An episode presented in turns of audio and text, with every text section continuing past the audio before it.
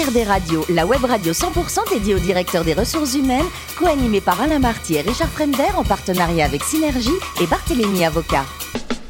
Bonjour à tous, bienvenue à bord d'HRD Radio. Vous êtes 12 000 directeurs des ressources humaines et dirigeants d'entreprise. Abonnez nos podcasts. Merci à toutes et tous d'être toujours plus nombreux à nous écouter chaque semaine. Vous le savez, vous pouvez réagir sur nos réseaux sociaux et notre compte Twitter, HRD Radio-du-bas TV. À mes côtés aujourd'hui pour co-animer cette émission, Mehdi Kossanalagi, avocat associé chez Barthélémy Avocat, et Lionel Prudhomme, directeur de l'école IGSRH. Bonjour messieurs. Bonjour. Bonjour Richard. Aujourd'hui, nous recevons Valérie Dixmier, Head of People, Culture et Organization, Deputy CEO de Somfy Group. Bonjour Valérie. Bonjour. J'ai dit la totale. hein. Alors, vous êtes parisienne, vous avez fait Hippocagne, Cagne, Éco, Sciences sociales en parallèle, Sciences Po. Euh, vous dormiez de temps en temps quand- Oui, oui. Oui, quand même. Vous vous destinez à quoi? À faire tout ça? Euh, je ne savais pas bien. ça, ouais, ça se sent un peu. Euh, vous avez été sociologue des organisations, j'ai vu. Qu'est-ce que ça veut dire? Euh, un petit peu par accident, c'est-à-dire qu'en sortant de Sciences Po, euh, je m'interrogeais et je me suis souvenu de mes, meilleures lectures de Cagne. Et Michel Crozier était un peu au centre du jeu. Et il se trouve qu'il a, que Michel Crozier enseignait à cette époque à Sciences Po, qu'il était le président du DEA de Sciences Po. Et donc, je m'étais inscrite et j'ai envoyé mon CV à des anciens chercheurs de- du Centre de sociologie des organisations de Sciences Po qui montaient un cabinet. Et donc, je les ai rejoints. Je ne suis pas passée par la case. euh, donc, je n'ai pas de diplôme de sociologue. Et donc, j'ai appris sur le tas, dans des, con- dans des circonstances extrêmement privilégiées, avec euh, donc Michel Crozier et François Dupuis, qui est un sociologue français. Et on y apprend quoi, en fait, concrètement? Qu'est-ce que.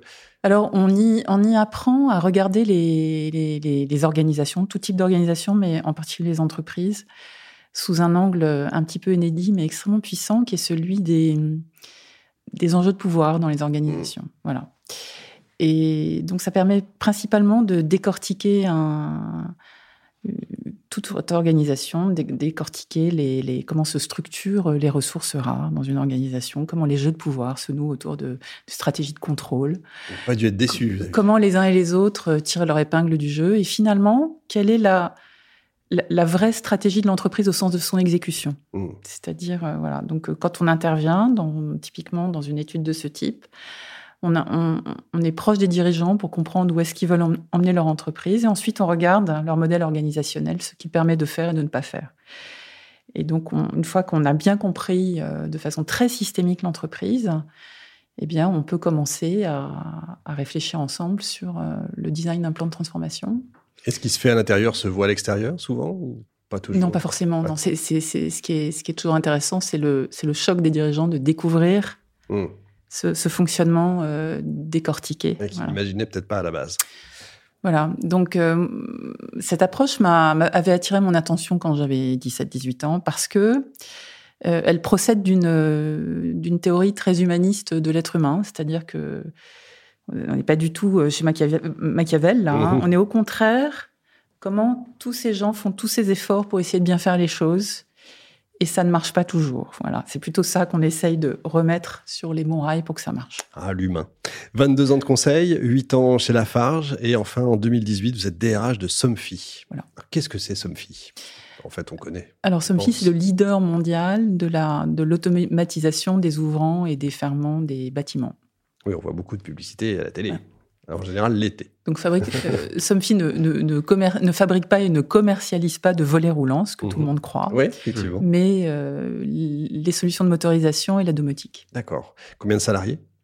1650. C'est une entreprise française ou? C'est une entreprise française présente dans 59 pays. Ouais, quand même. Chiffre d'affaires?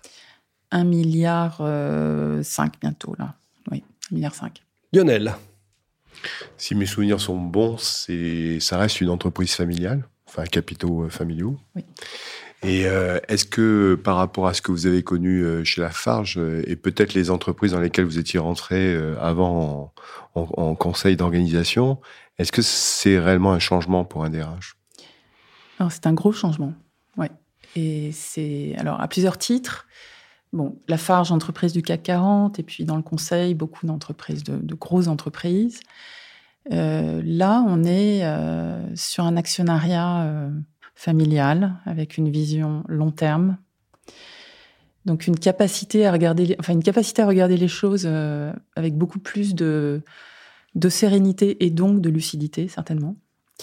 Et avec bon alors il se trouve par tradition familiale un respect des, êtres humains, des, hommes et des femmes qui font l'entreprise extrêmement important. Donc et c'est très précieux parce qu'on arrive à attirer chez nous des profils qui viennent de grands groupes qui sont épuisés par les grands groupes et par la région parisienne. Pourquoi c'est où? Pardon? C'est à quel endroit? Alors, le, siège de Somfy est à Cluse. Cluse, euh, vous, vous y passez euh, et vous voyez le siège de Somfy quand vous prenez l'autoroute et que vous allez au sport d'hiver vers les stations de Megève, Chamonix, Combloux, Cordon. Ça doit donner envie. Voilà. Ça, pas la qualité de vie, ça doit être autre chose. Oui, oui, c'est très appréciable. Je comprends. Lionel?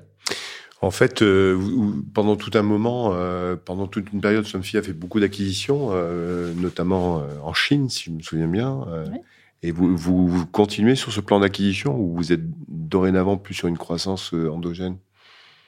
Non, on continue. Enfin, historiquement, les acquisitions représentent un tiers du chiffre d'affaires de Somfy et l'idée est de continuer probablement dans les mêmes ordres de grandeur. Oui. Mmh. Et là, vous êtes sur un rythme. Enfin, il y a eu des, acquisitions dernièrement. Il y en a eu deux cette année. Ah, d'accord. Euh, une très belle acquisition d'une entreprise qui s'appelle Repar Store, qui nous permet de, bah, de, continuer à développer notre offre de services pour nos clients, c'est-à-dire en prenant enfin, le, le, le, consommateur final, mmh. l'usager de nos produits, mais aussi euh, de rendre service à nos clients qui, euh, eux, ont besoin de se focaliser sur, enfin, de gagner du temps dans leurs opérations. Et donc, Repar Store prend en charge une partie de la maintenance de façon très efficace. Et puis, une... et puis voilà pour l'instant. et le, ah, fait, le fait, euh, le fait d'avoir euh, sponsorisé Martin Fourcade, ça avait euh, aussi un impact au sein de l'entreprise? Oui, alors là, c'est le reflet de, ce qu'on discutait à l'instant, c'est-à-dire la vision un peu long terme. Enfin, tous ces sportifs-là. Pour celui qui ne sait pas, il est quand même champion olympique. Oui, mais Somfy a commencé à, à, s'occuper de lui quand il était pas très vieux. Euh, bien avant que toutes les caméras soient braquées sur lui. ah ouais. Typiquement dans cet esprit. Euh, mais oui, mais oui, tout à fait. Bon. et pour dans la région et pour l'entreprise, c'est bah, évidemment extrêmement mobilisateur. Hmm. Mehdi. Vous avez lancé, je crois, un projet qui s'appelle Ambition 2030 et qui est séquencé en plusieurs chapitres. Oui. Vous pourriez nous en dire quelques mots? Oui, alors Ambition 2030, ça procède de la vision. C'est quelque chose qu'on a commencé à travailler euh, il y a trois ans, en, 2019, euh, en mobilisant les 40 principaux cadres de l'entreprise, avec l'idée, donc toujours dans cette perspective euh, transformatrice de l'entreprise, de, commencer à se projeter et de d'amener toute l'entreprise à se projeter dans cette vision. Voilà. Donc donc plusieurs piliers. Euh, l'idée d'amener plus de valeur à nos clients, euh, à nos clients, de continuer de d'être précurseur et pionnier dans notre euh, domaine. l'idée d'être, enfin, de, générer de la performance sustainable, durable. Durable, merci. Et un pilier people, un projet humain extrêmement fort pour pour donner corps et vie à tout ça, tous ces, ces trois ces trois piliers. Ça, c'est pour l'ensemble des collaborateurs. Mais ça, c'est la vision. Là, on est en train de le décliner en projet d'entreprise à 2025, euh, qui permet aussi de, de, de, mieux qualifier les bénéfices qu'on va apporter à nos clients d'ici 2025, à nos collaborateurs, et aussi à se donner des objectifs de performance durable.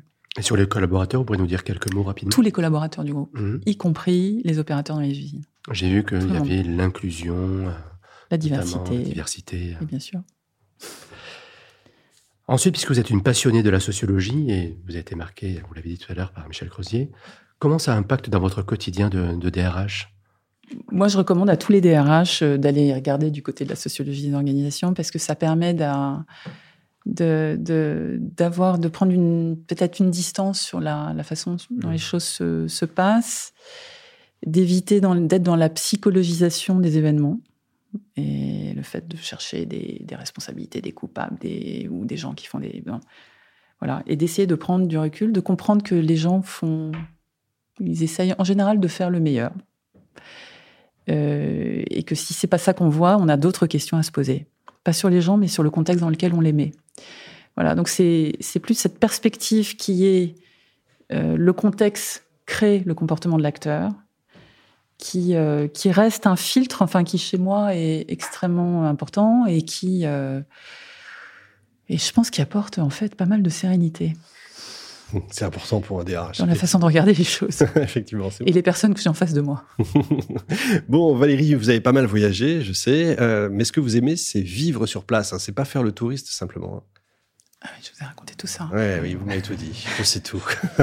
Et encore, je ne dis pas tout. oui, je, je, je, je, faisais du tourisme quand j'étais très jeune. Euh, euh, et j'ai découvert que en, vivant des expériences dans des pays à l'étranger, c'est tellement plus riche. Et, enfin, quand on peut le faire, oui, c'est sûr. Quand on peut le faire. Alors j'ai eu la chance de vivre en Argentine pendant trois ans à Buenos Aires et à Alger pendant 15 euh, mois, avant de prendre un poste euh, de directrice régionale RH en Afrique et Moyen-Orient. Et donc j'ai pu travailler de, en très forte proximité avec 28 pays de ah cette région. Donc quelqu'un qui voudrait faire pareil, vivre sur place, qu'est-ce que vous nous conseillez justement Amérique du Sud? Oh ben Moi, je vous conseille déjà d'aller euh, là où on peut aller aujourd'hui, parce que oui, ça commence à se rétrécir, effectivement. Regardez-nous danser, c'était votre conseil euh, lecture. Pourquoi, de Leila Slimani, pourquoi ce, livre? Qu'est-ce qui vous avait marqué? Ah, mais d'abord parce que moi j'aime beaucoup le j'aime beaucoup le Maghreb, j'aime beaucoup et ça se passe euh, ça se passe dans son enfance, euh, dans la petite communauté euh, des, des, des, Français euh, pieds noirs un peu déchirés. Et je trouve que c'est avec une autre perspective sur ce moment d'histoire que je trouve très riche. Oui, j'imagine. Et pour finir, vous jouez du piano, je crois aussi? Oui, je joue du piano. Ça, détend. En face du Mont Blanc en ce moment. Ah, c'est pas mal. Oui, je comprends que ce soit bien, effectivement. Merci beaucoup, Valérie. Merci également à vous, Mehdi et Lionel. Fin de ce numéro d'HRD Radio. Retrouvez toute notre actualité sur nos comptes Twitter, LinkedIn et Facebook. On se donne rendez-vous jeudi prochain, 14h précise, pour une nouvelle émission. L'invité de la semaine de HRD Radio, une production B2B Radio.tv en partenariat avec Synergie et Barthélémy Avocat.